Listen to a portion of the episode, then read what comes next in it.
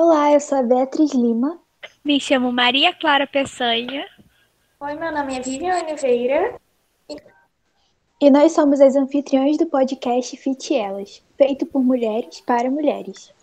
Nosso projeto foi criado para a Feira de Ciências do Colégio Matriz Educação de 2021.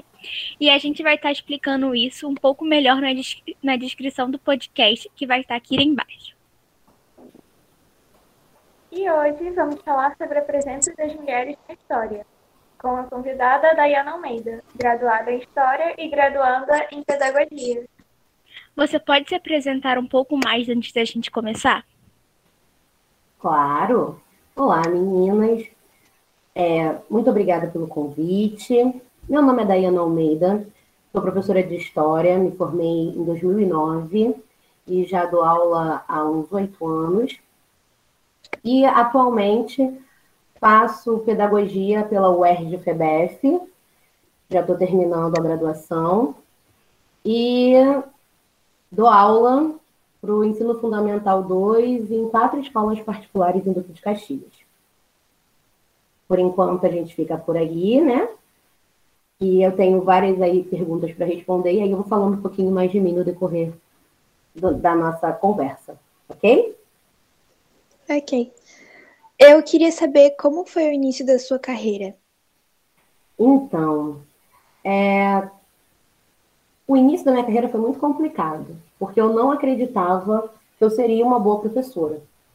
Eu achava que eu não tinha capacidade para lecionar e que eu não teria paciência, que os alunos não gostariam, não, não iriam gostar de mim, que eu não sabia explicar e que não ia dar certo.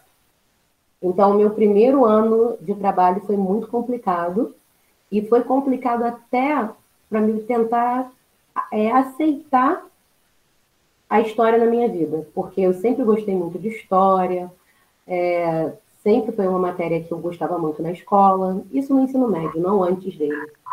Mas era algo que eu tinha. Quando eu fiz a faculdade, no, no período do estágio, eu fiquei com muito medo de entrar em sala de aula. E eu achei, na, quando eu terminei a faculdade, que eu nunca iria dar aula. Então, eu fui trabalhar em outras coisas quando eu terminei a faculdade. E fiquei uns três, de três a quatro anos sem pisar em uma escola depois de ter terminado. E quando eu decidi realmente entrar para a educação, eu vi que eu não tinha nem que ter atrasado tanto essa minha ida. E ali realmente era o meu lugar. Então, início da minha carreira não foi fácil pelas minhas inseguranças. Foi difícil porque eu era insegura, porque eu tinha medo. Mas não porque eu não gostava de estar ali, mas porque eu tinha medo de não ser uma boa profissional. E hoje eu vi que, aquilo, que todo aquele medo, aquela insegurança fizeram com que eu atrasasse demais a minha ida para dentro da sala de aula.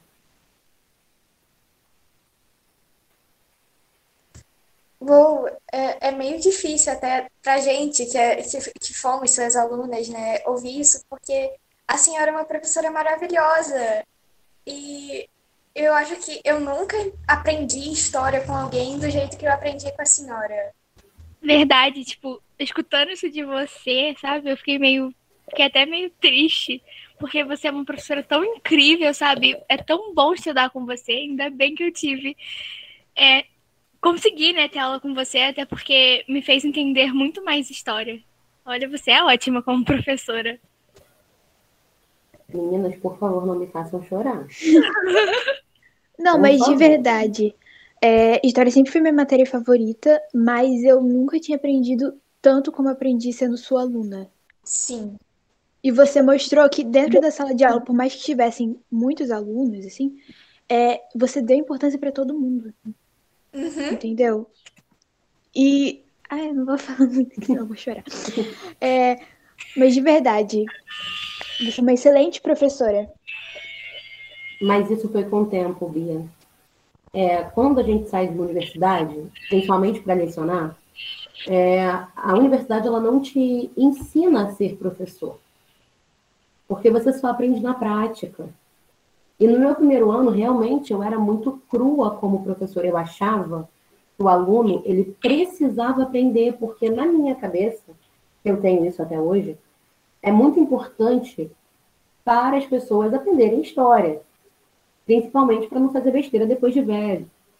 Então eu sempre tive isso na minha cabeça, só que lá no passado, no meu primeiro ano como professora, eu achava que o aluno tinha que aprender tudo que eu aprendi na universidade. E isso era uma, uma angústia muito grande que eu sentia, porque quando eu via que algum aluno não queria ou não gostava, eu acabava ficando muito chateada, muito irritada, e achava que eu não estava fazendo a coisa certa, porque pessoa, o aluno não se interessava. Então, é, eu fui buscar informações, eu fui buscar aprendizado, eu fui né, estudar. Porque se eu não estava me sentindo capaz de proporcionar ao meu aluno uma, uma boa aula, e eu via que eles não gostavam, porque vocês já me pegaram bem depois, né? Eu já tinha quase quatro anos já dando aula quando eu dei aula a primeira vez para vocês. Isso na casa Maria Clara, porque eu acho que a Vivian e a Beatriz já, já foi bem depois, né? A Maria Clara foi antes. Não, não. Sim. A Bia Não, é. Não. A senhora primeiro. Eu, Foi eu só- e a Bia. Tava voando. Isso, foi você e a Bia, isso. A Vivian que foi a última que chegou, né? Isso. Isso. Então, e aí, quando eu comecei a dar aula para vocês, eu já tinha mudado muita coisa. Mas no início, vo- vocês podem imaginar uma professora bem estressada, porque não conseguia alcançar, né, o que ela queria dos alunos, muito fechada, que não sorria em momento nenhum, e bem sargentona, porque na realidade eu aprendi assim.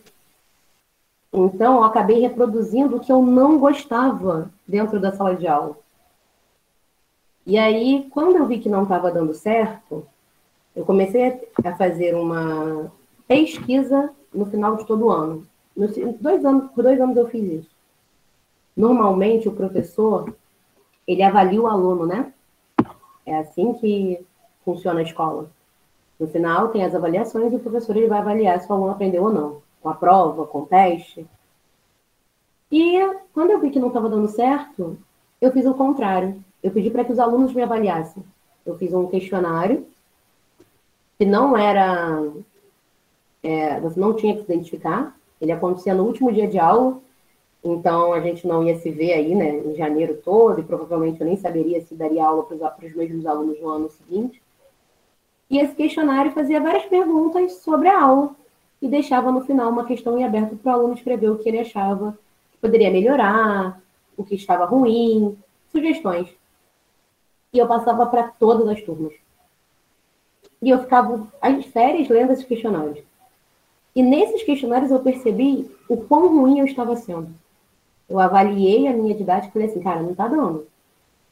Os meus alunos não aprendem não é porque eles não querem, é porque eu não sou uma boa professora. Eles não têm que aprender o que eu aprendi na universidade. Eles precisam aprender para avançar de série, para entender o que está cercando eles naquele momento.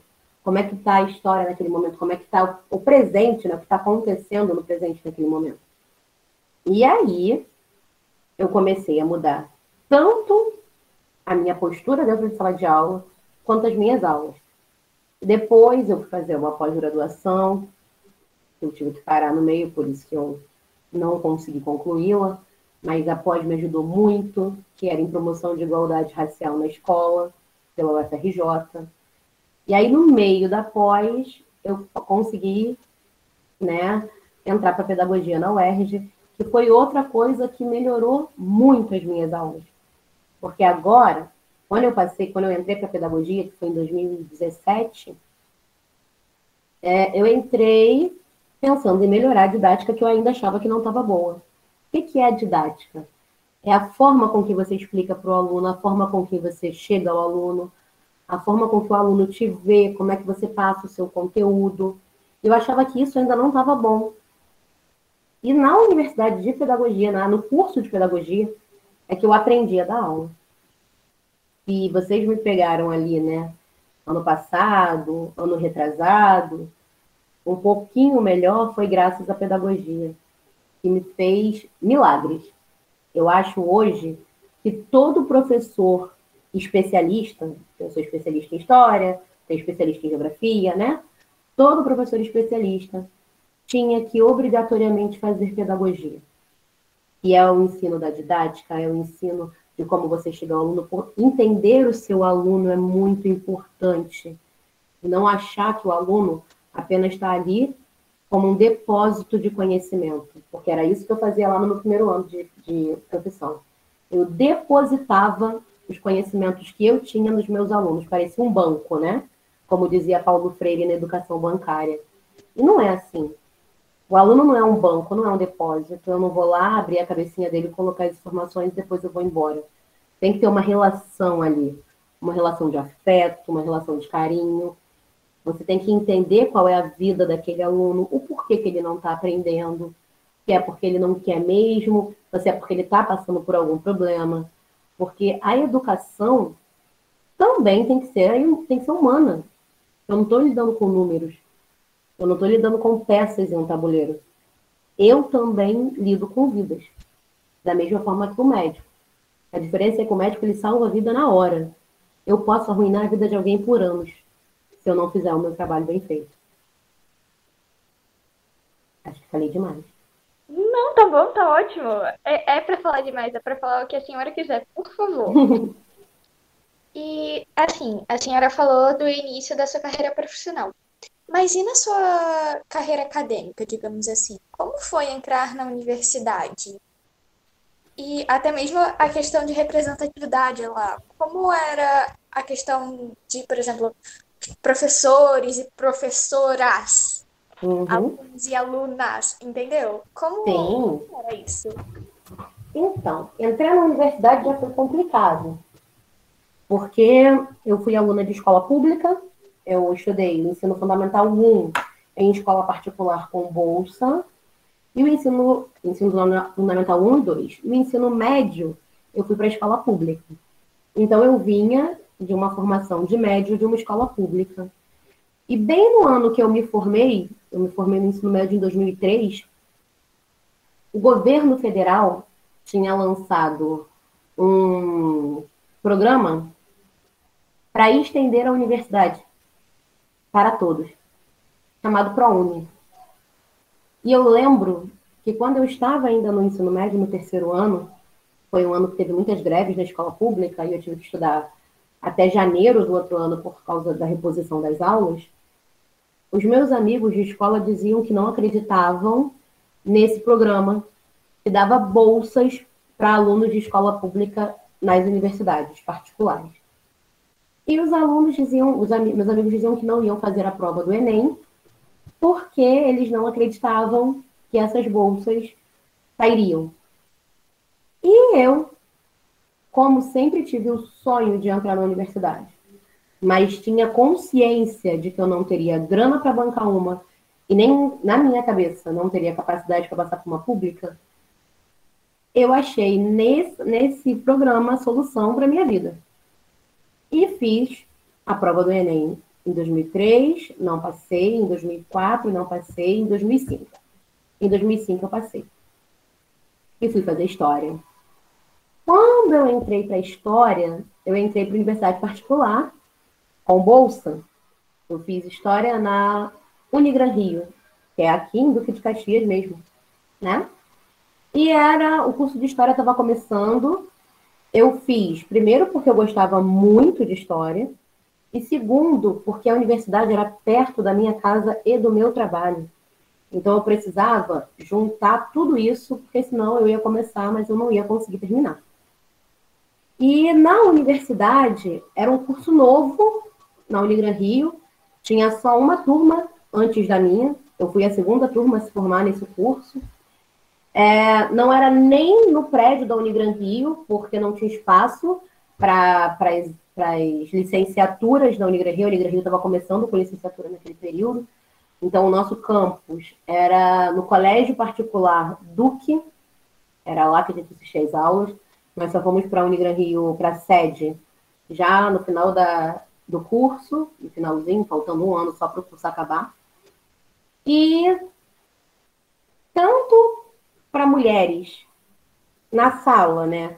Por ser uma universidade particular, tinha um grande número de mulheres, a maioria até eram mulheres, não eram homens, tinha, tinha um, pouco mais de mulheres do que de homens, né? Uma turma de mais de 40 alunos, que foi diminuindo com o passar dos semestres. E professoras, mulheres, eram um problema. Porque eu até tinha professoras, né? Tinha, eu tive duas professoras por semestre. Todos os outros eram homens, então era um local, um ambiente dominado por homens. E homens e mulheres brancas.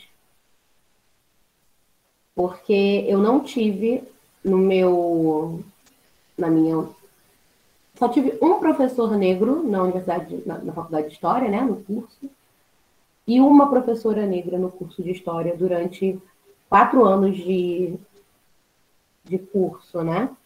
Então, mulheres, eu tive seis professoras mulheres durante quatro anos de curso. Então, representatividade muito baixa, tanto de mulheres e mais baixa ainda quando a gente vai para o campo das mulheres negras, né? Eram pouquíssimas mulheres e pouquíssimas mulheres negras. E na universidade agora, na UERJ, né? Eu, eu tenho essas duas esses dois exemplos para dar, tanto o público quanto o privado, agora na UERJ, aumentou o número de professoras, tá? Eu tenho muitas professoras tenho poucos professores. Mudou. Mas o número de professoras negras ainda continua muito baixo. E outra coisa interessante de falar é, são os cursos que a gente está falando, né? A gente está abordando de licenciaturas que são cursos para a área da educação, pedagogia e história. São cursos para se formarem professores. E os professores do ensino básico, que é o ensino fundamental 1, fundamental 2 e médio, normalmente a maioria é mulher. Normalmente a maioria é mulher. Está mudando agora há pouco para o ensino médio, né? Está tendo uma mudança aí, está tendo mais homens como professores. Mas se você for numa escola de primeiro ao quinto ano ou de educação infantil, Sim. a predominância é mulher. Uhum. Por quê? A predominância é mulher nessas áreas. Mas na universidade a predominância é homem. Vocês têm ideia? Eu acho que alguma das nossas outras convidadas já comentou sobre isso, né? E é a questão do pulso, né? Que professor homem tem mais pulso para falar com o aluno, tem mais força, mais rigorosidade, entendeu? Sim, e a mulher, foi o que a nossa, acho que a Jéssica falou, ela falou que a mulher as pessoas veem mais como mãe, entendeu? Por isso Exatamente. que ela fica no fundamental, porque as crianças ainda têm um apego, por isso que é a mulher. Mas nós também temos uma questão histórica aí. Uh, diga. O que, que acontece? Quando no Brasil começou a se ter escolas, lá ainda no período imperial, quando se começa com o Dom Pedro I a ideia de educar os brasileiros, é, a educação básica ela era menosprezada. A, ensinar a ler e a escrever não era, um, não era algo que se pagava bem, muito menos que era valorizado. A valorização vinha para as universidades. Então, você ser professor universitário, ok, é válido, porque você está ensinando os futuros médicos, os futuros advogados, os futuros engenheiros, isso ok. Ser professor das crianças não é tarefa para homem. Aí veio o que a Maria Clara falou sobre a tia da escolinha, né? Sobre ter mais, estar tá mais próximo da criança. É tarefa para mulher, que é subalterna que é menor, que é algo que ela, que ela vai dominar como ninguém, porque ela é, ela nasceu para ser o quê? Mãe. Então, desde o período imperial, já vem essa ideia de que a universidade, ser professor universitário, você vai ter um status legal, mas ser professor de ensino básico, não. Tanto que os cursos normais, curso normal é aquele curso que você se forma para ser professor de primeiro ao quinto, né? e da educação infantil, os cursos normais eram só para mulheres. Foi abrir para os homens fazerem normal já do século XX. Porque, e, e século XX, meio do século XX, tá? O Roberto Silveira, por exemplo, que vocês têm aí perto, né? Da, da casa de vocês, que é um, uma escola tradicional, Sim. normal, de Duque de Caxias, só admitia mulheres. Não fazia ideia disso. O normal era para mulheres. Nem eu. Os cursos para os homens eram era técnico em contabilidade, administração, formação geral, né? Hoje não, hoje qualquer um faz normal, mas a nossa sociedade ainda tem um preconceito muito grande quando você vê um homem na educação infantil. Uhum. Ou um homem dando aula de primeiro ao quinto ano. Não é assim? Sim. Isso tudo é histórico.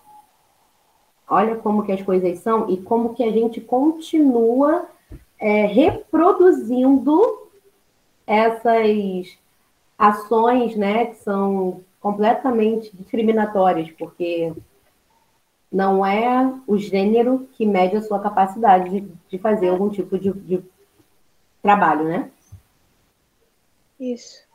E em, infelizmente, isso segue até hoje, né? É uma coisa de anos, séculos. Sim, verdade. Eu não tive um professor homem no meu ensino fundamental. No primeiro, no caso. É, do primeiro ao quinto ano, não. Não, educação física foi o único. O resto, Sim. só mulheres. E normalmente é a educação física que vai ter o homem, né?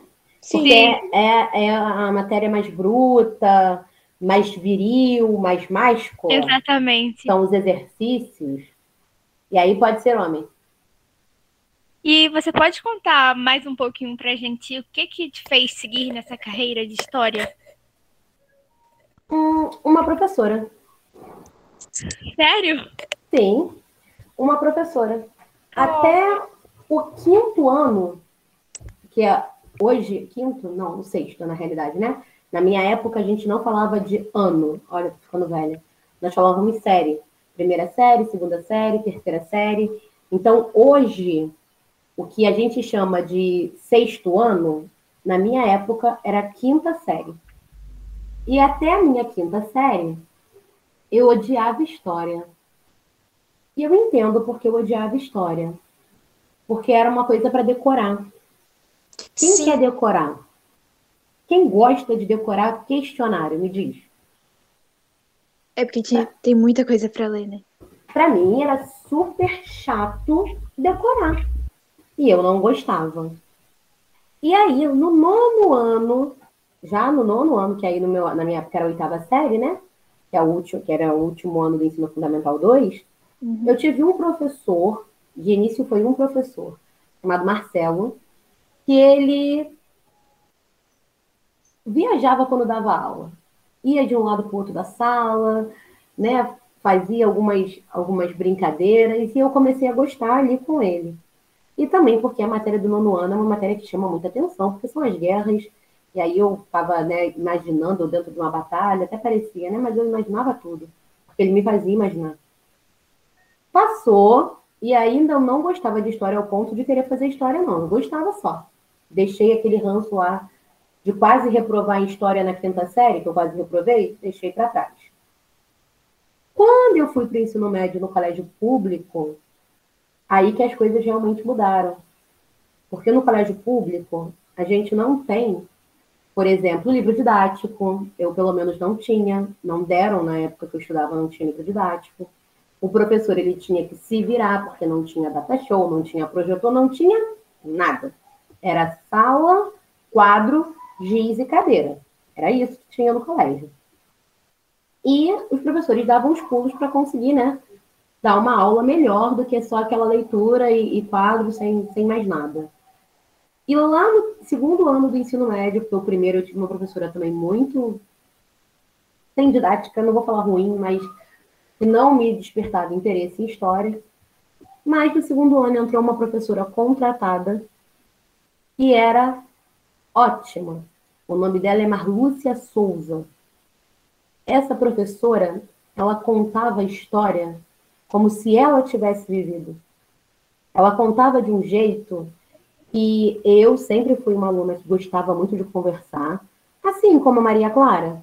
Falava pelos cotovelos, sabe? E no ensino médio, quando a gente está mais velha, a gente acha que é adulto, né? Então, como eu era uma aluna no ensino médio que gostava de estudar, mas também gostava de falar, eu estava ali entre os grupos de bagunceiros e estudiosos, estava andando no meio dos dois.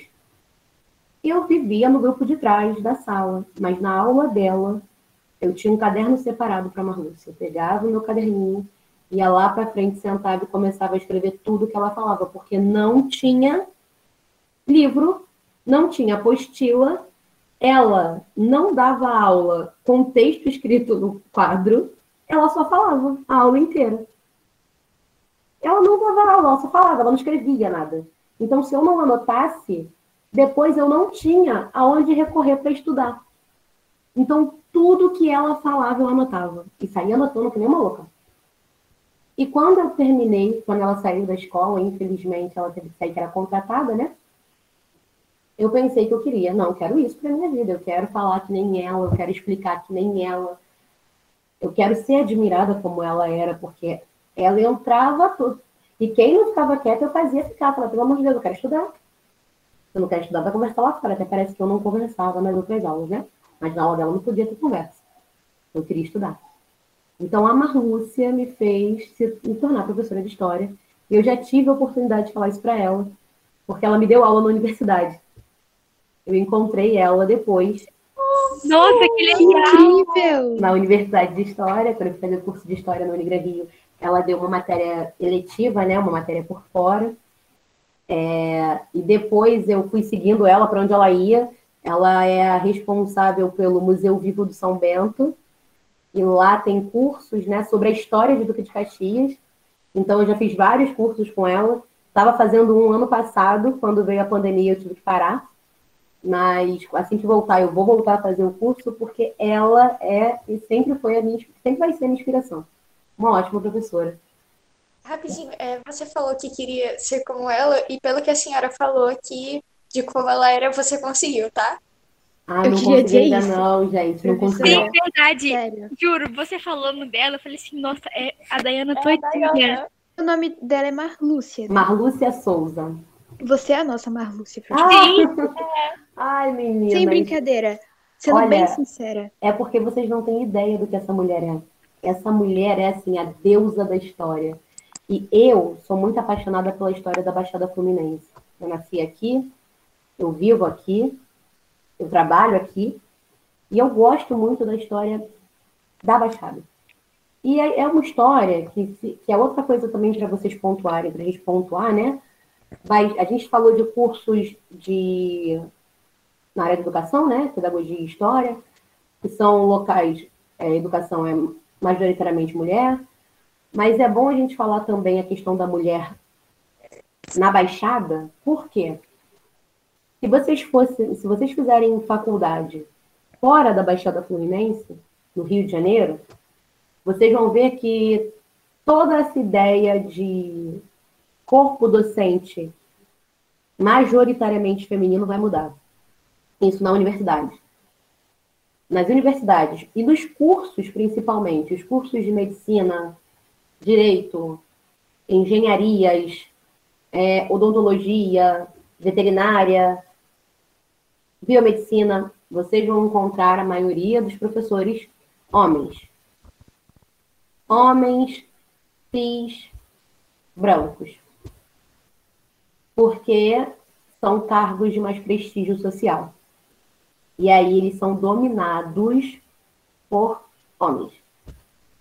Diferente da área da educação, que por incrível que pareça, né, tinha que ser uma área mais mais valorizada, é a que é menos valorizada, então eles acham que por não ser importante a educação básica, as mulheres dão conta. Olha que absurdo. Mas é assim. Desculpa ter saído do assunto, né? É porque eu lembrei disso que eu queria falar. E aí, voltando da história da Baixada, e por que que eu amo tanto essa mulher, ela é muito boa em História da Baixada. Ela não é a, a diretora do Museu Vivo de São Bento à toa. Ela é mestre já, estava fazendo doutorado, se eu não me engano. Tem ajuda, é claro, de outros pesquisadores, tem o Antônio Augusto, que foi o meu orientador na monografia de História, tem o Nielson Bezerra, que também é outro professor de História muito renomado da Baixada Fluminense, ele é de Golfo Roxo. Tem a Tânia Amaro, que é professora da... era professora da Unigran Rio, não sei se ela ainda é, mas é a diretora do Instituto Histórico aqui de Duque de Caxias, fica lá na Câmara dos Deputados, que eu queria muito levar vocês, lembra? Eu tinha comentado que a gente ia e tal, e não deu para fazer, né? Então, ela também é diretora de lá, e eu ainda tenho contato aí com esse pessoal, porque, né, como professora, vira e mexe, eu preciso da ajuda aí deles para alguma visita, algum livro, alguma coisa. História foi essa, essa mulher. Essa mulher, ela até hoje faço coraçãozinho para ela, onde, onde é que ela estiver, eu passo, eu tenho que fazer reverência, porque ela é uma ótima professora. É claro que após ela, né, vieram outras professoras que me fizeram também querer é, é, continuar na área, na realidade, não é nem continuar como professora de história, mas continuar na área como professora. Né? Eu tenho uma amiga que foi a que me fez ir para dentro da sala de aula, que também é uma professora muito, muito boa, chamada Janaína Goulart.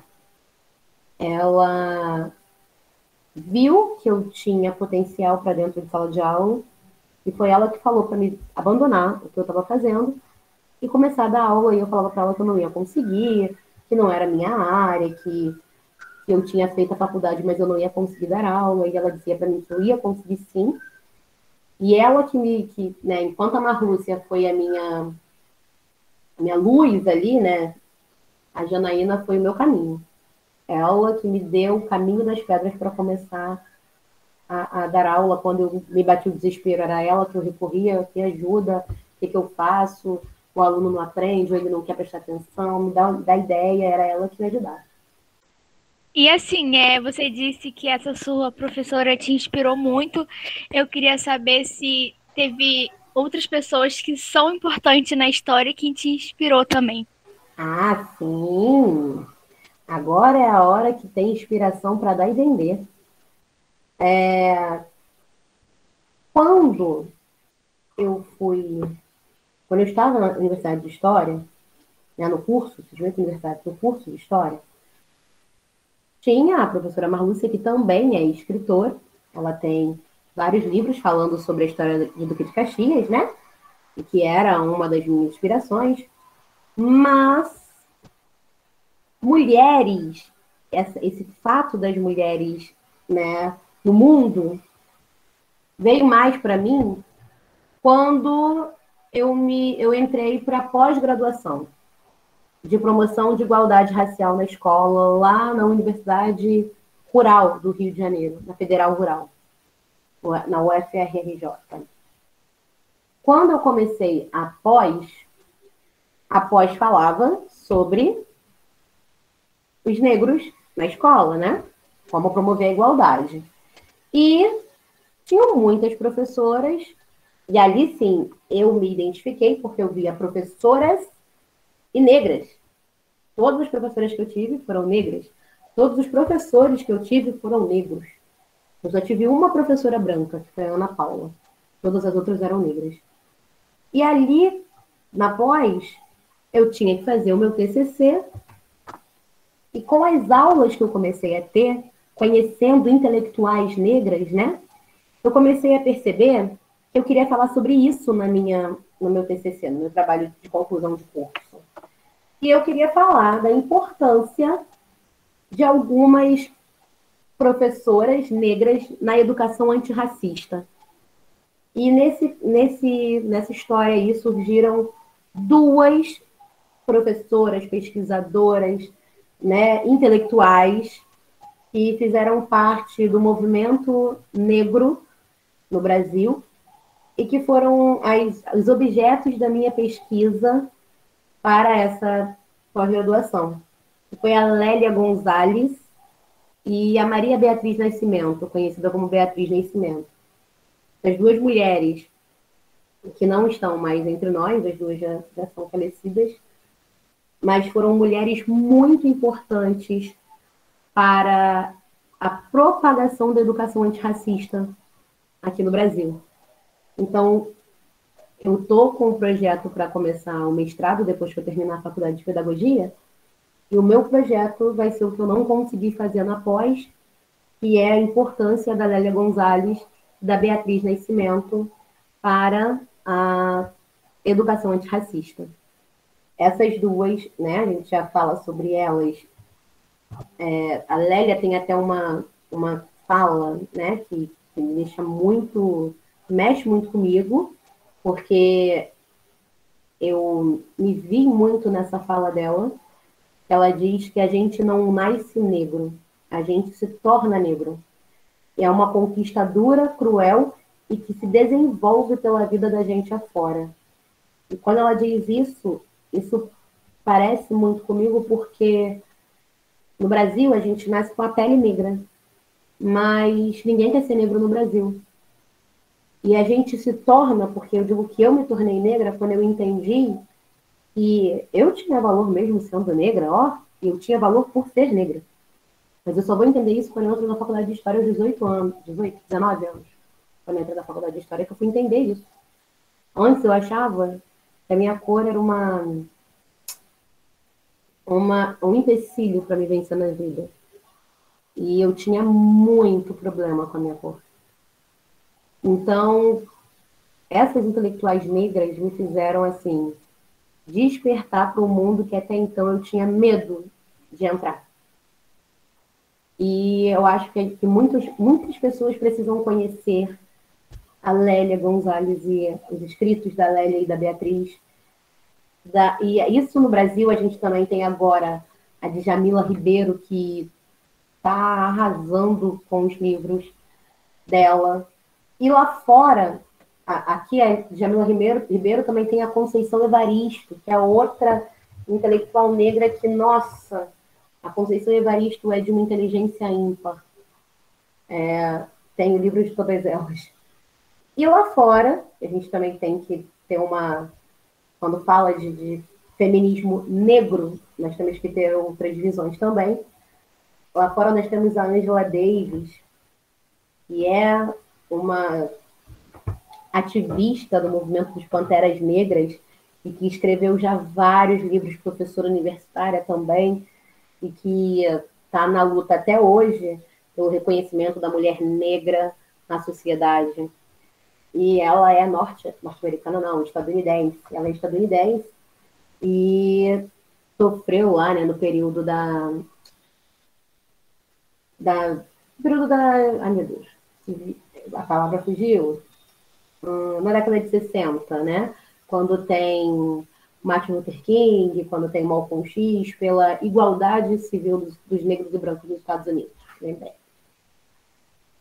E outra a, a, autora, né, que também é estadunidense, é a Alice Walker, que é uma romancista que escreve também sobre a questão racial nos Estados Unidos e um dos livros mais conhecidos dela é A Cor Púrpura, que conta uma história do período da escravidão nos Estados Unidos, né? Já não existia mais escravidão no norte, e as relações entre homens e mulheres, né? Mesmo negras, nos Estados Unidos. Então, essas, assim, são, são autoras que me agradam muito. É claro que tem muitas outras, tem infinitas autoras negras no Brasil, que são boas, e que o que falta mesmo é a oportunidade, né? É o holofote em cima, como, quando, como se tem de outras, de outras autoras, é o incentivo, é a publicação dos livros, é a editora. E, infelizmente, para o negro é mais difícil ainda do que para o branco.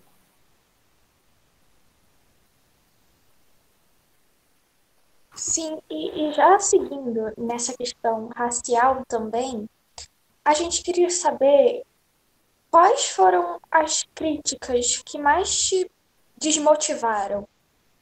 O, teve alguma coisa que você ouviu que você tipo levou para a vida de um jeito ruim, mas que agora você já consegue superar?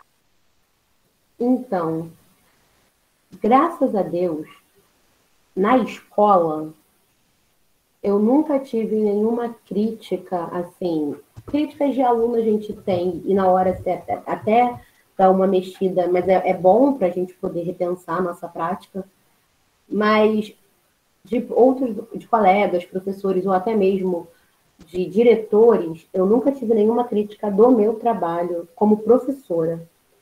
E graças a Deus também, eu nunca senti diferença nas escolas em que eu trabalho, né? Porque eu sou negra, ou porque eu sou gorda, ou porque eu sou mulher. Na realidade, eu senti diferença em uma escola, uma, por ser mulher. Porque a dona, que é uma mulher também, de uns quatro anos para cá, decidiu contratar apenas homens, porque homens não engravidam e não precisam levar os filhos ao médico. Entendeu? Então, é, isso aí tem uns quatro anos para cá que ela está com essa ideia. Mulheres, tá? Uma senhora que é mulher, que teve filhos e que acha que mulher dá muito trabalho como profissional. Agora, antes de dar aulas, antes de entrar na área da educação, eu era gerente operacional de uma transportadora. E como gerente, mulher, negra, né, gordinha, que sempre fui, ali eu me senti desvalorizada. Meu patrão, homem, branco, casado, porém é, família tradicional que não é tradicional, sabe? Que é aquele homem que é casado, mas tem Sim. cristão, cristão evangélico, com filhos e com outras mulheres na rua. Entendi. Esse Sim. patrão, ele, esse meu ex-patrão, ele costumava dar em cima de todas as funcionárias. E aí uma vez ele virou para mim e graças a Deus comigo nunca deu em cima, e ele explicou para mim o porquê que ele não dava em cima de mim. Aí ele falou assim: negro fede. Mentira que ele é, falou isso. Sim. Fiquei com uma negra uma vez e ela fedia. Nossa, sinto muito, professora. E eu olhei pra cara dele. Professora, aí falei assim, eu sei esconder um corpo, é só falar onde tá, tá? A gente acha. Nada. Não, eu olhei para ele e falei assim, graças a Deus, então, né? E só assim o senhor não vai nem chegar perto de mim. Porque ele tinha esse desvio de caráter, ele era racista, mas ele pagava as minhas contas. Então eu precisava dele por aquele momento. E foi dessa empresa que eu saí para virar professora, para me tornar professora. É, esse, é, é, essa questão ali sempre a questão da cor sempre me perseguiu muito, porque eu realmente achava que, por exemplo, o que eu aprendi nos livros de história da minha época era que o negro sempre tinha sido escravo. E o que eu luto hoje para ensinar aos meus alunos é que o negro ele foi escravizado. Ele veio da África em, nos navios negreiros, mas ele foi escravizado aqui, ele não era escravizado na sua terra. Eram rainhas, eram reis, eram princesas que vieram para cá como escravizados. Eram pessoas que tinham a sua vida, que faziam parte do império, que vieram para cá escravizados. Então, eu não sou descendente de escravo. Eu sou descendente de reis e rainhas. E que foram escravizados nessa terra. Isso eu aprendi com o tempo. E a minha luta hoje é para ensinar outras meninas negras que elas não são descendentes de escravizados. Elas não são descendentes de escravos, como se os escravos fossem, fossem a vida inteira, né? Viessem de outros outros tempos como escravos. Não. Foram escravizados aqui. Mas tinham outras vidas, outras, outros planos, eram livres na África. Então, assim, esse, até esse, essa, esse episódio racista me empurrou para frente. Porque se não fosse ele falar, se não fosse as atitudes que ele tinha, que me deixavam desconfortáveis, eu nunca teria saído de lá, porque me pagava muito bem, porque eu tinha um cargo bom, e eu estaria até hoje sofrendo. Então, hoje eu ensino para que não surjam mais pessoas como ele.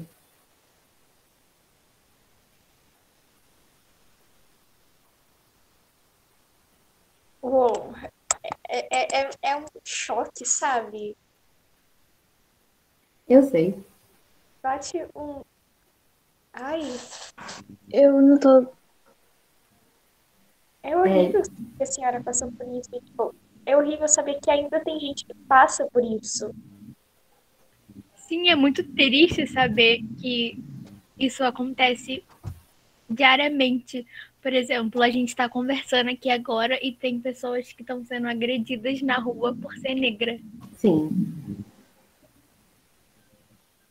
Infelizmente, o tempo passa, as coisas não mudam.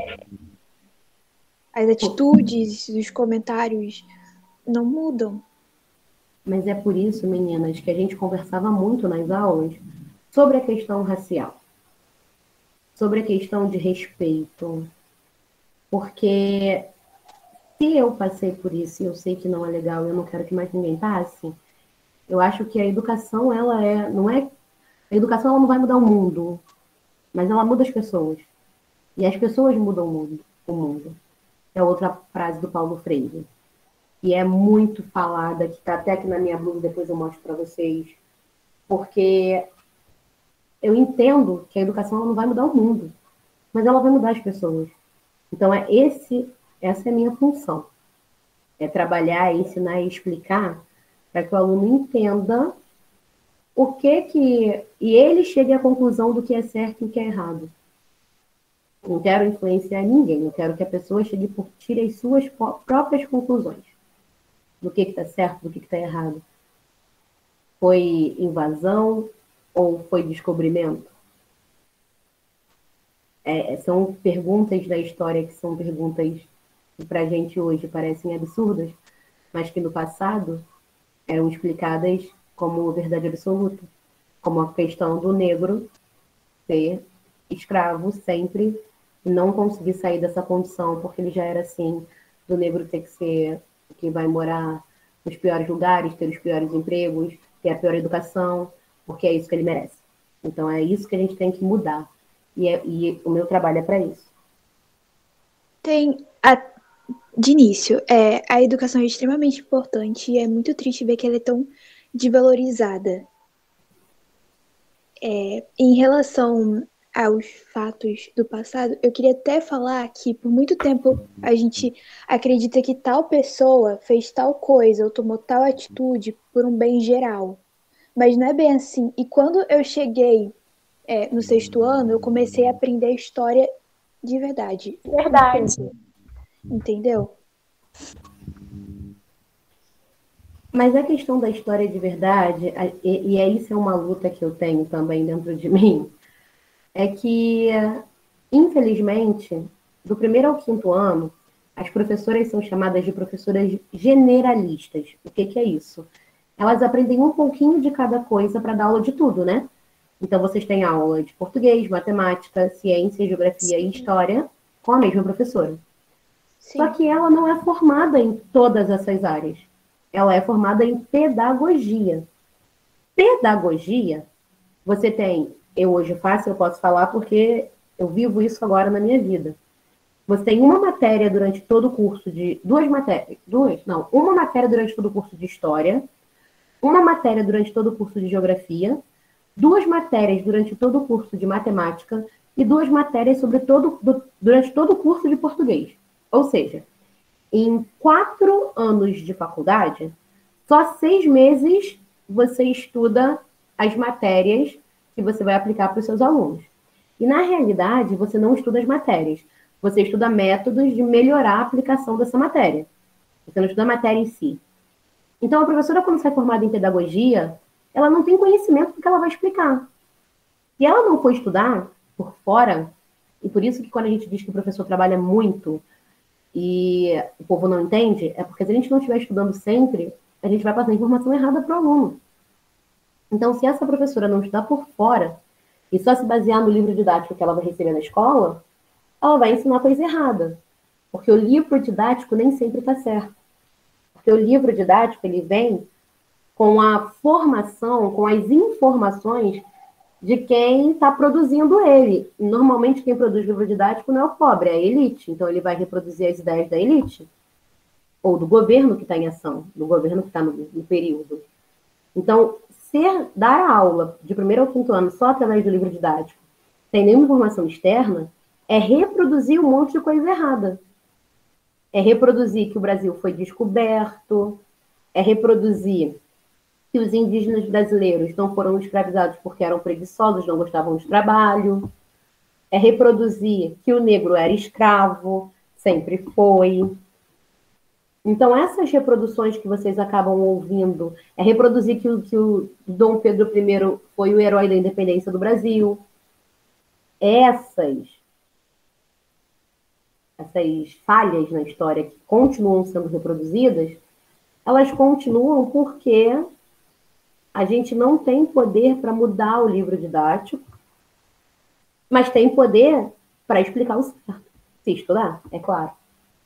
Então, por isso que no, por isso que quando você chegar no sexto falar assim, caramba, mas por que, que não me ensinaram assim lá no quinto, ou no quarto, ou no terceiro? Também tem coisas que são da idade, né? Vocês chegam no sexto mais velhos, vocês estão no nono muito mais velhos do que estavam no sexto. Então, é, a matéria também vai mudando no decorrer da idade. Mas tem coisas que as crianças lá do terceiro ano vão entender muito bem, né? Que são como a questão do respeito, a questão da tolerância. Isso dá para explicar em qualquer série. É importante ser explicado. Né? Hã? E é importante ser explicado a questão da tolerância. Sim, sim. E, aliás, é melhor quando se é explicado já de criança. Tipo, fica mais fácil. Do que chegar lá, lá no, na adolescência e descobrir que tudo era diferente, né? Uhum. É. Pois é. E é outra coisa também que se vem, vem sendo muito debatido nas universidades de pedagogia, né? Da, dessa reforma curricular para trazer mais veracidade. Já tem pesquisas novas de todas as áreas. Por que, que os livros não se modificam? Qual é o interesse de manter a história do jeito que está, gente? Tem um interesse por fora aí, né? De manter tudo do jeito que está.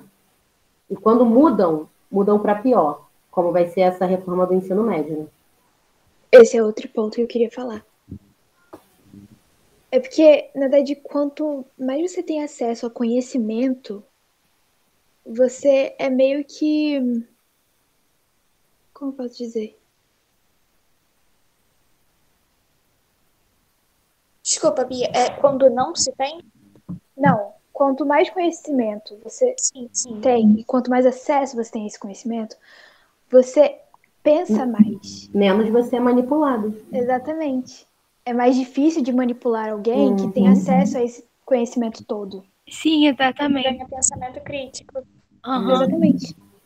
Inclusive, eu não tinha entendido, eu não entendi até agora o porquê desse novo ensino médio. A gente não pegou, no caso, os graças próximos. A Deus. É, graças a Deus. É, mas no próximo ano, eu não, não faço a menor ideia de como vai ser. Tipo, é um baque para a pessoa. Você já tem que meio que decidir o que você quer fazer pro resto da sua vida. Pois é, mas eu vou te explicar o porquê desse ensino médio. Lembra que no, antes da gente começar na, na realidade da reunião, eu estava falando para vocês do funil que está sendo a educação? Sim. Sim. É o funil educacional. Na década de 60, no período da ditadura militar, é, se teve uma reforma universitária, onde se instaurou o vestibular que é essa prova que você faz para conseguir uma vaga, porque não tinha vaga para todo mundo. E aí, com a instauração do vestibular, quem passava era quem tinha condição financeira mais elevada, porque podia ter tempo para estudar. Porque o, o pobre, ele tinha que, depois de terminar o segundo grau, que era assim que era chamado, ensino médio, tinha que trabalhar e não tinha tempo para estudar para fazer uma faculdade. Então, para passar no vestibular. Então, você tinha uma elite nas universidades. Era muito difícil ver um negro, era muito difícil ver um pobre. Ainda mais um pobre negro. Ok. Agora, com esse programa, que eu fui bolsista, que eu me formei, o ProUni, e depois o SISU, você teve um aumento gigantesco, principalmente com as cotas dos mais pobres à educação universitária. Levando os mais pobres à educação universitária, você tem mais gente com pensamento crítico. contestando e reclamando dos governos que estão no poder. Dessa forma, qual é o jeito encontrado para se voltar a ter apenas a elite na universidade, logo só a elite no comando? Através da educação. Se você pega o ensino médio e faz uma reforma onde o aluno ele pode escolher quais áreas ele vai estudar e não vai estudar todas as áreas mais, você vai ter o seguinte: pensa comigo. Os alunos de escolas particulares boas, que têm um ótimo desenvolvimento na parte das matemáticas, da matemática, da robótica, das ciências da natureza, esses alunos, eles estão mais pro lado das áreas que vão mexer com os números, que vão mexer com a medicina, com a engenharia, ok? E esse pessoal vai passar para essas áreas.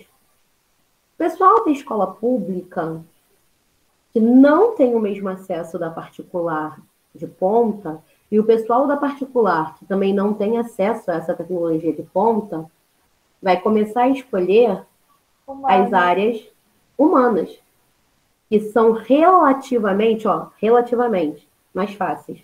Por que relativamente? Porque não é mais fácil. Só que o povo acha que o humano é mais fácil. Uhum. Vão, vão escolher as humanas.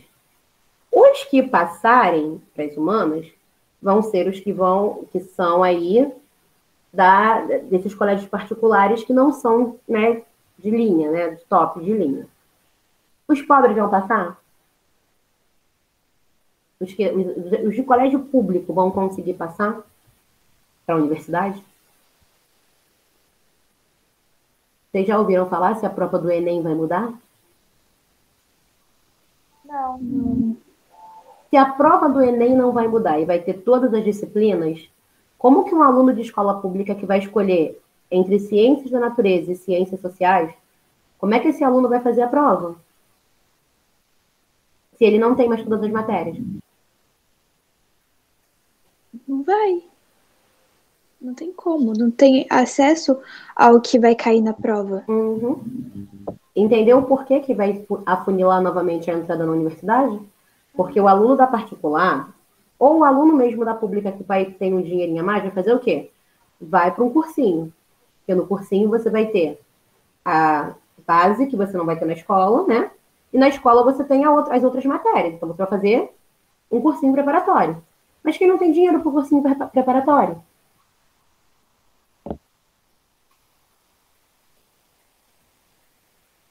Entenderam o porquê da reforma? Entendi. Se o Enem não mudar, não tem motivo, não tem outra explicação para essa reforma a não ser tirar os pobres da universidade. Tanto que o próprio ministro da Educação já falou, né, que a universidade tem que ser para poucos. Sim. Né? Ele falou, tem que ser para poucos. E é isso que eles querem, que a universidade volte a ser para a elite.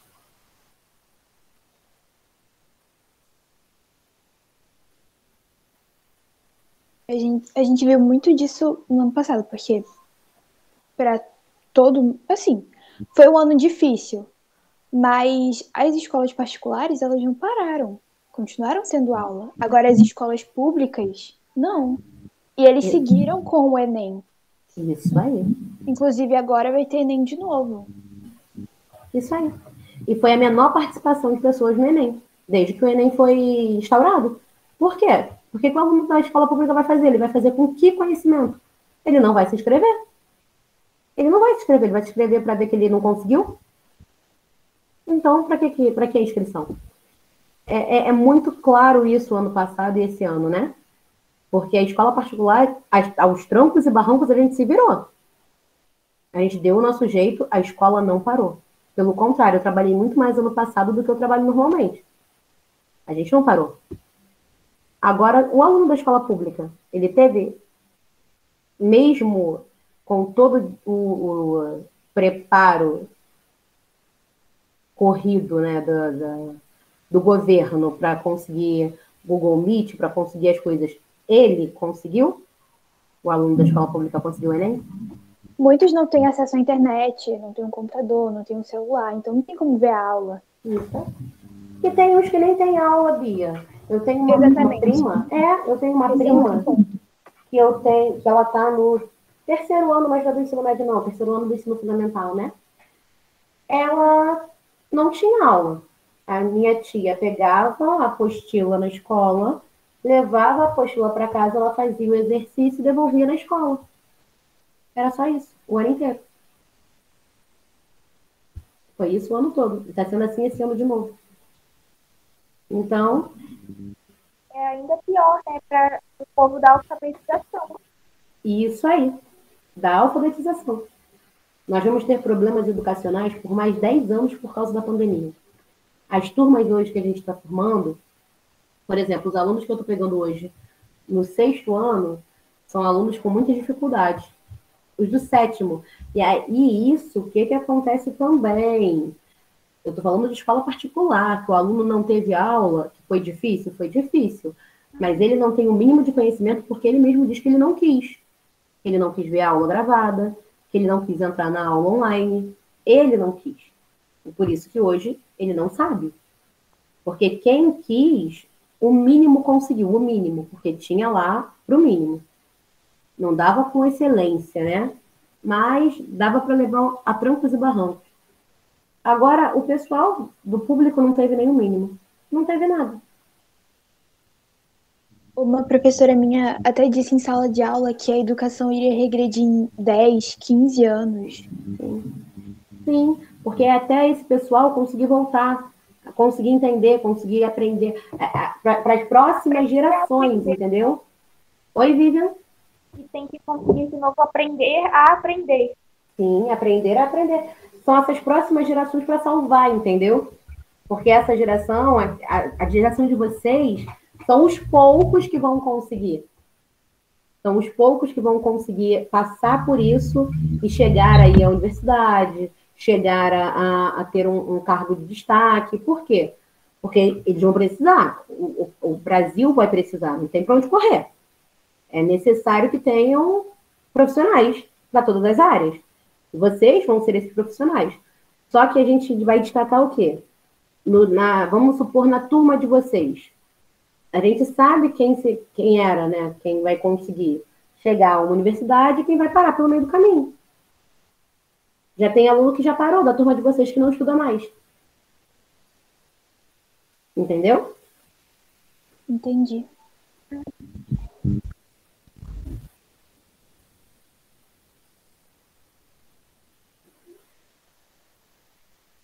Mas assim, é, no geral, o que você acha que poderia ser feito para ter mais presença das mulheres na história? Oportunidade. Eu acho que é oportunidade. Não é que as mulheres não tenham capacidade, elas não têm oportunidade. Porque, por exemplo, eu vejo na, na faculdade que eu fiz de História, né, no curso de História, eu tinha ótimas alunas, ótimas colegas de curso, alunas que eram brilhantes e que não continuaram com as pesquisas porque não tinham bolsa. Não tinha como, tinha que trabalhar, ué. Como é que trabalha e estuda integral? Não dá.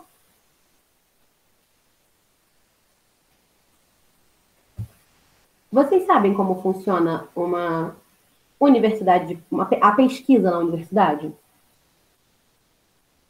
Vocês têm ideia? que a gente sabe. É uma bolsa cedida pelo governo, né? O CNPq. Uhum. Isso, CNPq. E que você não pode trabalhar enquanto uhum. recebe essa bolsa. Isso. Que a bolsa atrasa, que não tem bolsa para todo mundo, que são poucos, os números de bolsistas são poucos, então só os melhores dos melhores que conseguem bolsa, e que, além disso, o valor é baixo. Por exemplo, na graduação, o valor da bolsa é 500 reais. Na graduação. No mestrado, o valor da bolsa é 1.200 reais. No doutorado, o valor da bolsa é R$ 2.600. E aí pensa comigo. Um aluno da graduação que não pode trabalhar e tem que se dedicar somente à pesquisa. Vamos pensar na mulher, né? Que a gente está falando de mulheres. A mulher tem que se dedicar somente à pesquisa. Ela consegue sobreviver com 500 reais? Não, ainda mais se, por exemplo, ela for mãe, tem que cuidar da família. Exatamente.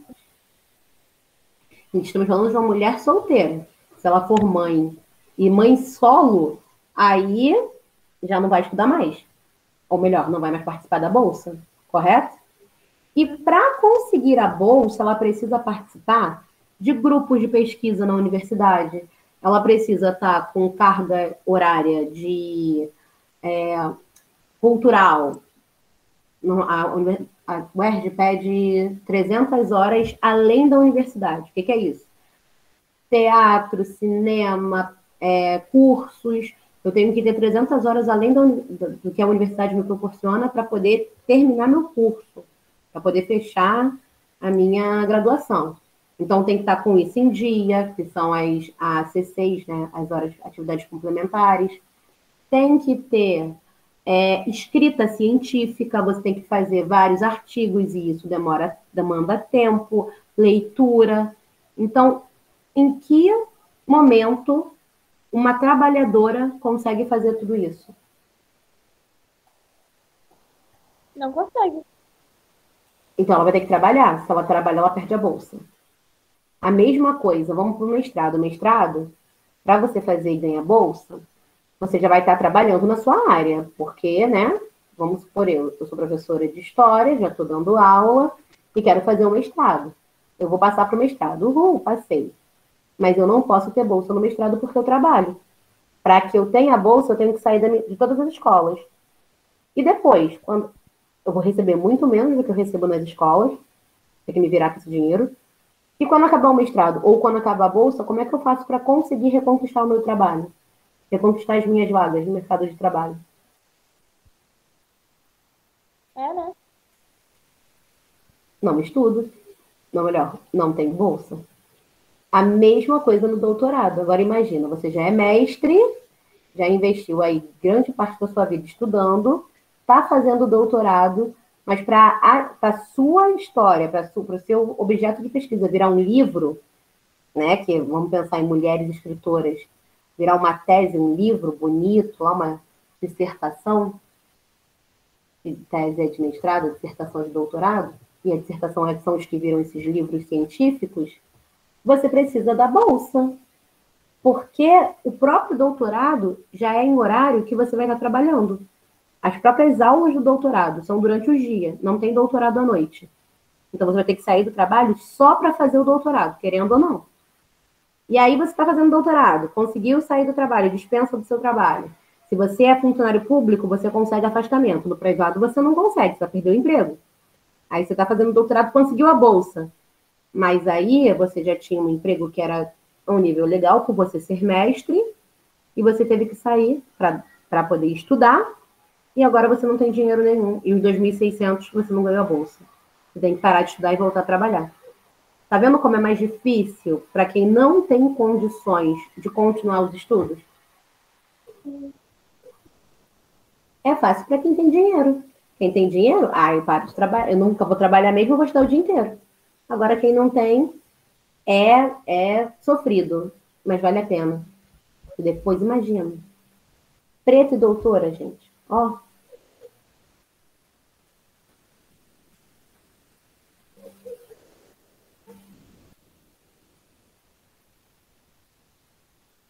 E, assim, mas faltou um pouquinho sobre a questão das representatividades erradas, assim, no Brasil.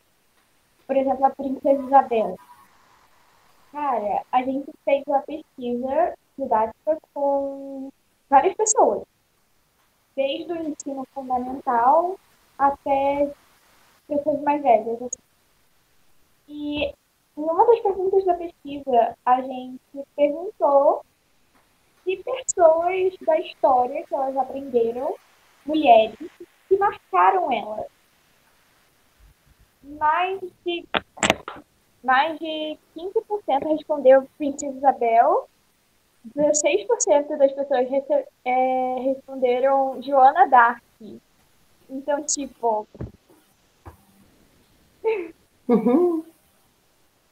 Princesa Isabel e Joana Dark. Ninguém falou Luísa Marinho. Assim, tiveram pessoas que responderam assim certinho.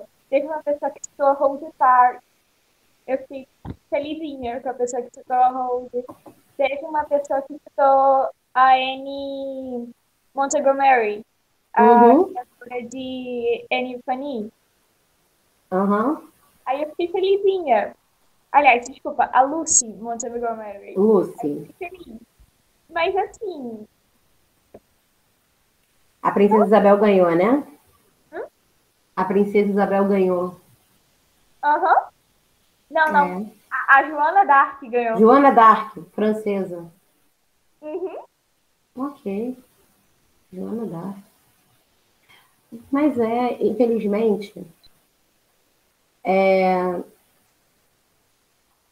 a história do Brasil, ela foi forjada. Sim. Quando Dom Pedro II ele começa a pensar em construir a história brasileira, ele faz um concurso de monografias para escolher a pessoa que escreveria a história do Brasil. E é assim que surge o Instituto Geográfico, é, Instituto Geográfico Brasileiro, Instituto Geográfico e Histórico Brasileiro. Não, não, IBGE não. Foi um, um não, Instituto Brasileiro Geográfico de Estatística não. Ah. O Instituto Geográfico e Histórico Brasileiro. Foi feito lá pelo, pelo Dom Pedro II para poder escrever a história do Brasil. E quem ganha esse concurso que o Dom Pedro II faz é um alemão. Olha que interessante. E esse alemão ele vai começar a direcionar a escrita dos livros de história. E nessa direção de escrita também vai, irão surgir os heróis, os heróis brasileiros, ok? E quais são os heróis brasileiros? Tiradentes, ah, Dom Pedro I, Princesa Isabel, certo? São heróis que foram forjados. Nenhum desses foi herói. E mulher só tem a princesa Isabel por causa da questão da abolição da escravatura, como se ela fosse a libertadora dos escravos. Certo? Por, por Senão, isso é, isso aí. Exatamente. Mas se não, nem isso, ela não estaria nem nessa lista. Se ela não tivesse assinado lá a abolição, nem nessa lista ela estaria. Ela seria apenas a licença. Correto? Uhum. É muito ruim a gente não saber da nossa história. É muito ruim nós não sabermos, por exemplo, quem foram as mulheres, quais foram as mulheres que não tiveram luz da história em cima delas, mas que foram importantes para o desenvolvimento do país. E nós temos várias. Não foi só a bendita da Princesa Isabel. Pelo contrário. Nós temos mulheres. Agora, a novela No Tempo do Imperador, né? Vem falando sobre uma personagem chamada Pilar, que quer ser médica. Isso. Que não pode. Sim, nós temos uma mulher que foi a primeira médica do Brasil e que não estudou no Brasil, estudou nos Estados Unidos. Agora não me vem o nome dela na cabeça, mas ela estudou nos Estados Unidos e veio para o Brasil no finalzinho do século XIX já como médica. E vai atender em Minas, que era onde ela morava. Nós temos outras mulheres de destaque. No período da, da, da colonização, né, ainda da época da colônia, nós temos Dandara, que foi mulher do Zumbi, Luísa Marim, que lutou na revolta dos malês. Isso eu estou falando de mulheres negras, que é a minha área. Mas, tirando as mulheres negras, existem outras mulheres que eram brancas e que tinham que ter muito mais visibilidade, já que são brancas e que também não têm. Mulheres essas que fizeram parte da história do Brasil. A primeira mulher a votar. O voto no Brasil para a mulher só foi é, concedido em 1935, 1934, na Constituição de 34 de Getúlio, e ainda assim, mulher casada com permissão do marido podia votar. Qual foi a primeira deputada do Brasil? O que, que ela fez? A gente não sabe. A gente não sabe a história das mulheres no nosso país. Por quê? Mulheres são a minoria no poder. Ó, a gente tem que entender que minoria não é questão de tamanho, não é questão de tamanho de grupo, tamanho de pessoas naquele grupo. Não, quantidade de pessoas, né? Não é quantidade, mas é minoria de poder. As mulheres, apesar de em quantidade serem as a maior quantidade no Brasil, elas não têm o poder que os homens têm. Então, na história, a gente estuda a história dos homens, né? Sim. Isso é horrível, porque, cara, a gente não tem essa base. Então, como é que a gente vai começar a pensar que a gente pode ser alguma coisa? Se a gente não vê no passado nenhuma representatividade. Sim. Então, nós teremos a representatividade do futuro. Uhum. Mas é, é, muito louco pensar que a gente está sozinha sendo que a gente não tá. Não, não tá. Não tá. Não tá sozinha. Não tá porque tem. Aí é aquilo. Tem um livro aqui em casa que fala sobre a história das mulheres aqui no Brasil. Né? E esse livro, é, eu até comecei a ler, mas acabei deixando de lado, porque ele conta da história das mulheres do viés branco, né? Das mulheres brancas. Mas ainda assim, um monte de mulheres que, fizer, que tiveram é, muitas vitórias significativas para o período em que elas viveram. Porque a gente tem que também entender que são períodos. A gente não pode é, exigir das mulheres do passado que elas tivessem atitudes que nós estamos tendo hoje com atraso, tá? Porque as mulheres do Brasil poderiam já ter levantado a voz há muito mais tempo, mas estão conseguindo chegar a espaços de, de destaque agora, e depois de muita luta, porque o nosso país é um país machista e patriarcal, não chega a ser um talibã, mas é um país machista e patriarcal. E é a gente que tem que quebrar essas correntes, porque se não formos nós, não serão os homens que irão abrir as portas de todos os locais de poder e nos ceder uma cadeira. A gente tem que chegar metendo o pé na porta. Assim, continuando na questão do, do nosso cenário, também é muito engraçado perceber que 8% das pessoas só não souberam responder. Ainda teve gente que não soube, não pensou em nenhuma, não conseguiu. Mas é porque, ó, pensa, Vivian, Maria e Bia. Vocês na escola é, viram muita, muitos fatos protagonizados por mulheres? Não. Não. Então, se vocês não estivessem fazendo esse trabalho, para vocês também seria difícil responder. Uhum. Exatamente. É, tanto né, o nosso trabalho, a gente fez uma pesquisa para ter, é, ter dados. Base. É, para ter uma base. Então, é, até pouco tempo atrás, eu não sabia falar o nome de uma filósofa sequer, ou. Enfim, eu comecei a aprender pesquisando para o meu próprio trabalho. Sim. Eu e as meninas. Cara, A gente não sabia o nome de quase nenhuma das mulheres, porque a gente não aprendeu na escola, a gente foi saber por causa do nosso trabalho mesmo. Sim, isso aí. E ó, vocês estão me mostrando algo que eu já sabia, né? Essa falta de informação, e que eu vi mudança atualmente num livro que eu uso em uma outra escola, sem ser a que vocês estudaram, né? Que mostra as mulheres, por exemplo, no Império. Que fala de três mulheres muito importantes é, no período da regência. Foi Maria Quitéria, que lutou nas tropas né, do governo, e disfarçou de homem para lutar. A, uma, uma, uma madre, que agora eu acabei esquecendo o nome da madre também, e a, a Luísa Marim, né? Essas três.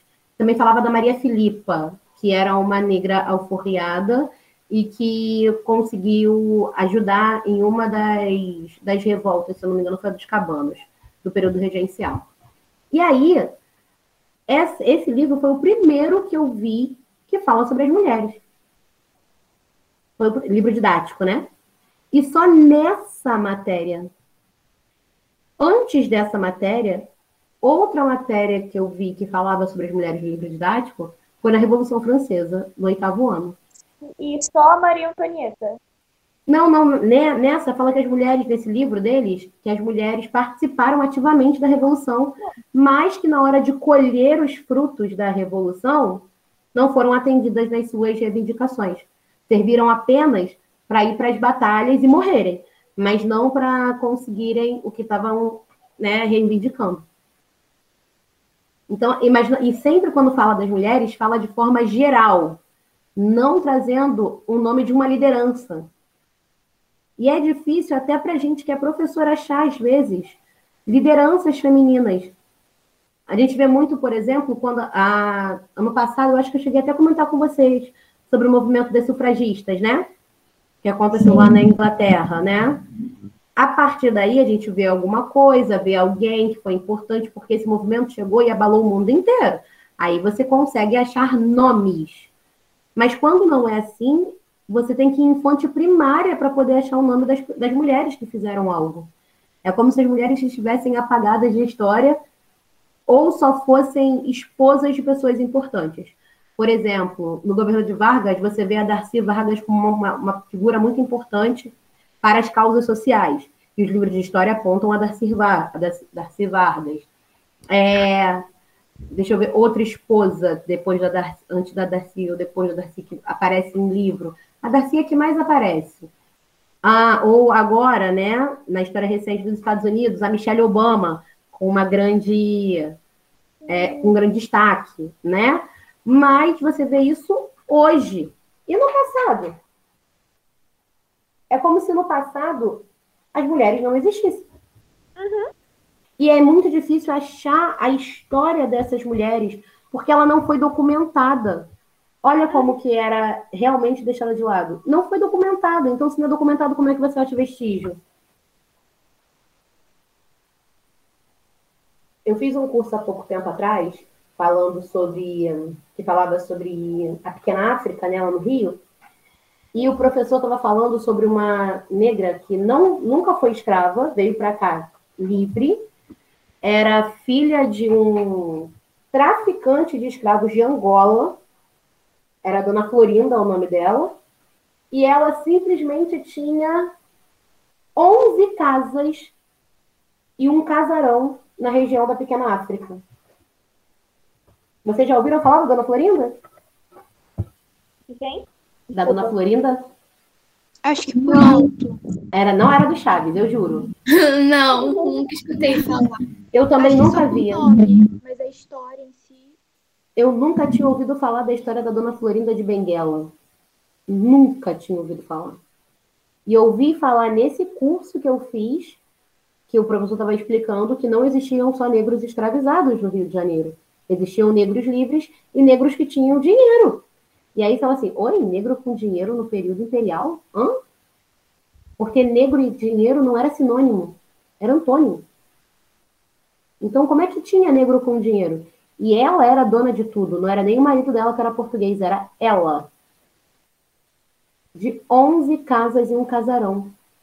E o casarão que ela morava hoje, existe até hoje, mas é um embaixo. Eu não sei se é a livraria da Travessa, que é embaixo, e em cima é um depósito, mas é, é continua no mesmo lugar.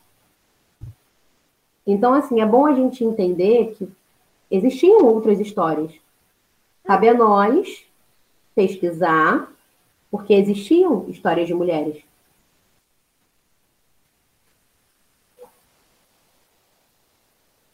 E, assim, uma coisa que me chocou muito também é que, de todas as respostas que a gente recebeu, a gente não ouviu ninguém falar até mesmo da Dilma, que é assim uma das mais recentes, digamos. Mas eu acho que essa questão de não ter é, citado, né, de não ter citado a Dilma, é por um motivo. É o antipetismo. Sim. Eu acho que o, que o antipetismo está tão grande, né, tá tão forte ainda, que ela não é reconhecida como uma mulher importante. Cara, é muito louco ver isso, porque assim, independente de partido político qualquer, a Dilma foi a primeira presidenta do Brasil. Exatamente. Mas é como se, se citar ela, falar dela, era, seria como se estivesse rebaixando o Brasil. Entendeu? Então é melhor nem citar. Porque, ah, para falar dela, eu não vou falar, melhor não falar ninguém. Melhor falar que eu não sei, que eu não conheço. Ai, Brasil. A gente ama, mas a gente odeia, né? É, relação de amor e ódio. E, assim, para terminar, infelizmente, a nossa entrevista, você queria deixar algum conselho para as pessoas que querem seguir na história, principalmente meninas? Sigam. Não parem. Não, não, não façam como eu, que achei que durante muito tempo não era não era para mim. A história é linda. Eu acho, e eu sempre falo isso para meus alunos, já falo assim, ah, gente, quem gosta de história sou eu, mas vocês precisam aprender. Mas eu não sei o que seria da minha vida se não fosse a história. Ela me resgatou. Então, assim, para quem quer, vai. Porque a história precisa de gente que gosta do que faz. A educação, e não, história não é só educação, tá? O historiador ele pode ir para o campo da pesquisa. E olha como a gente precisa de pesquisadoras para pesquisar a história das mulheres, para mudar essa história. Então a história ela precisa de gente que realmente queira. A história é muito masculina. Precisamos colocar mais mulheres na história. Precisamos contar a nossa própria história.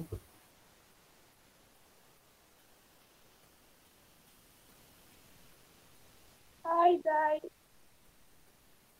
Ai, Nossa, eu amei esse episódio, juro, foi tudo. Foi uma honra ter você com a gente, de verdade. Muito obrigada. Muito obrigada por estar aqui, muito obrigada por ter aceitado o nosso convite. Meninas, eu que agradeço. Agradeço muito. Assim, eu não quero chorar, eu não vou chorar. eu já tô quase. Não, não vou. Agradeço muito o convite, foi maravilhoso conversar com vocês nesse sábado à tarde. Foi, assim, muito bom para mim, me deixou muito feliz, muito lisonjeada pelo convite, por tudo que eu ouvi de vocês. É, são alunas como vocês que me fazem continuar e ver que isso vale a pena. Vale a pena. Porque se eu tenho três alunas assim, que continuam, que perseveram, que amam, que demonstram isso, eu fico imaginando o que vocês podem ser no futuro. E se forem para ser de história, eu vou estar de braços abertos para vocês. E se não forem também, que sejam muito bem sucedidas no que fizerem, porque vocês são ótimas. Vocês são muito boas. E nunca deixe que ninguém fale o contrário. Ai, obrigada. Você também é muito incrível, professora. Obrigada por tudo, Dai. Acho que ouviram até. Muito obrigada. Foi um prazer ter vocês. E... Até a próxima. Até a próxima. Tchau. Até, gente.